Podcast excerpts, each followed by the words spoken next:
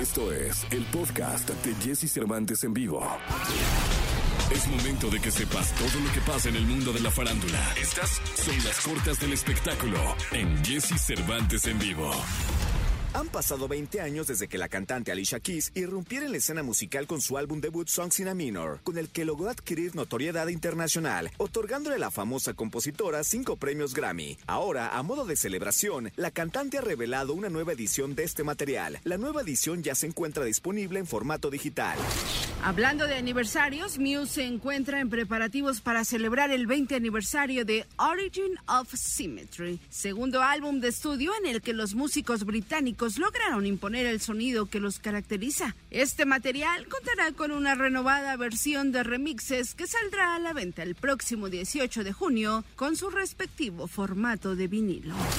Después de una larga espera, EXO volvió a la escena musical y lo hizo de una forma sorprendente con el lanzamiento de Don't Fight the Feeling, tema principal de su séptimo EP del mismo nombre. El estreno de esta canción y álbum se ubicó en las principales tendencias gracias a su fandom. Escucha a Jesse Cervantes de lunes a viernes de 6 a 10 de la mañana por Exa FM.